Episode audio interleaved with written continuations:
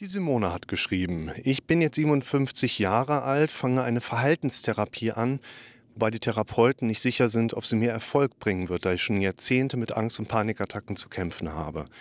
Meine Frage, bin ich eventuell nicht mehr therapierbar?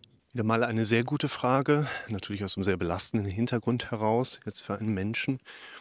Und ähm, natürlich so eine Krankheitskarriere dass man jetzt sagt, jemand hat schon nicht nur seit Jahren, sondern seit Jahrzehnten schon mit verschiedenen Symptomen zu tun. Ein ja, Handlungsstrang, wo man natürlich jetzt nicht direkt weiß als Außenstehender, warum ist das so. Und scheinbar auch schon sehr viele therapeutische Institutionen auch keine Antwort darauf erkannt haben und eine adäquate Hilfe haben anbieten können.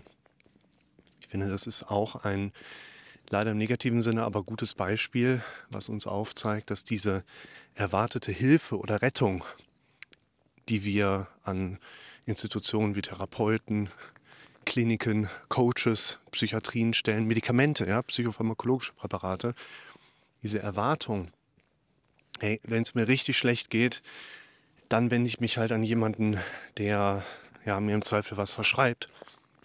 Das ist glatt.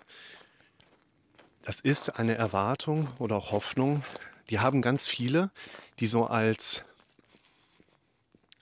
ja, unterschwellige Sicherheit die ganze Zeit im Hintergrund präsent ist. Nur einige Leute, die dann wirklich mal damit in einer Konfrontation stehen und dann merken, ich habe jetzt hier wirklich mal den Bedarf, auf das System auch zurückzugreifen, die erleben dann auch auf sehr schmerzhafte Art und Weise diese erwartete Hilfe die gibt es nicht unbedingt garantiert. Ich könnte fast sagen, es ist im Gegenteil so, dass die meisten Menschen, die dann wirklich diese Form von Hilfe brauchen, letztlich eher auch merken, das System kann das gar nicht so wirklich liefern. Woran liegt das jetzt bei der Zuschauerin? Man geht halt in sehr vielen Formen der Therapie. Dazu gehören natürlich auch halt erstmal die kassenzugelassenen Therapieformen. Da geht man eigentlich immer sehr stark pathologieorientiert dran. Bedeutet, wir gehen erstmal davon aus, du hast eine Krankheit, eine Störung, eine Art Malus. Das müssen wir aus dir rauskriegen, weil das verursacht Symptome. Wenn wir das aus dir rausbekommen haben, dann würden ja auch logischerweise die Symptome verschwinden. Wäre ja cool. Und das ist ja auch der Grund, warum man mit einer Depression etwas hat oder einer Angststörung, wo man von einer Krankheit spricht. Wenn er also sagt, du bist an einer Depression erkrankt, wir müssen die Depression in Anführungszeichen heilen, dann wirst du eben auch symptom- und beschwerdefrei. Was ich euch in diesen Formaten hier immer gerne mit aufzeige, ist, dass der ICD-10, ja, also unser Diagnosewerk, was wir noch bestimmt die nächsten acht bis neun Jahre nutzen, dass da gar nicht drin steht, wenn du an einer Angststörung erkrankst, bekommst du folgende Ängste, sondern da steht drin, wenn du folgende Kriterien erfüllst, dass Ängste bei dir auftreten, dann können wir dem Ganzen einen Namen geben wie Angststörung. Also natürlich gibt es die Angststörung, aber es ist eben nur eine Bezeichnung, deine Symptome zusammenfassend zu beschreiben. Und die bisherige, sehr verbreitete Herangehensweise war quasi immer, und die ist aus vielerlei Perspektive einfach veraltet, pathologieorientiert. Wie geht man heute da dran? Wie würde ich da dran gehen? Wir suchen eher nach den Kompetenzen, die dir noch fehlen, um Dinge zu verändern. Ich werfe immer gerne das Beispiel ein, dass unser Kopf oder unser Körper auf alles im Leben eine Antwort haben. Warum haben wir keine Antwort auf eine Depression? Warum haben wir keine Antwort auf eine Angststörung? Weil das Zustände sind, die wir als Antwort interpretieren dürfen. Das heißt, wir sollten nicht Dinge um uns drumherum außer Acht lassen und sagen, naja, ich habe halt eine Depression und davon muss ich irgendwie geheilt werden, sondern wir müssen anfangen, unser Leben zu verändern.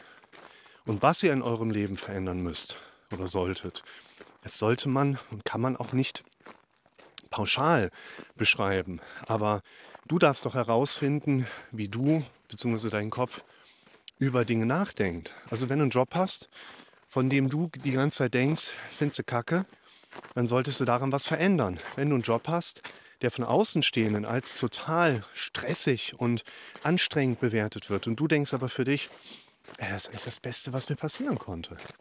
Ja, dann ist es das halt nicht. Ne? Und deshalb, ihr solltet nicht eure Symptome versuchen zu verändern, sondern eben euer Leben. Und wenn wir jetzt hingehen und sagen, da ist eine Depression und Angststörung als Antwort auf dein Leben mit drin, dann musst du dein Leben verändern, um eine andere Antwort zu bekommen. Das bedeutet in der Regel nicht, dass wir Medikamente geben und die bieten dir dann den heilenden Effekt, den es in Bezug auf die Psyche sowieso nicht gibt.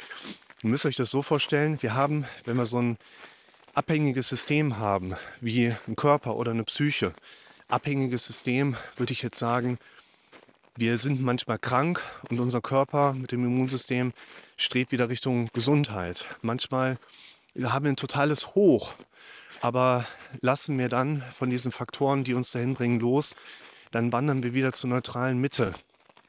In der Stochastik oder in der Physik nennt man das Regression zur Mitte. Ne, wir gehen wieder zurück zu einem Mittelpunkt und dieser Mittelpunkt, wenn wir in unser eigenes Denken nicht eingreifen, ist nicht positiv. Dieser Mittelpunkt ist, ja, mir geht es nicht schlecht, aber mir geht es wahrscheinlich auch nicht gut. Sage ich ja auch immer gerne hier in den Videos.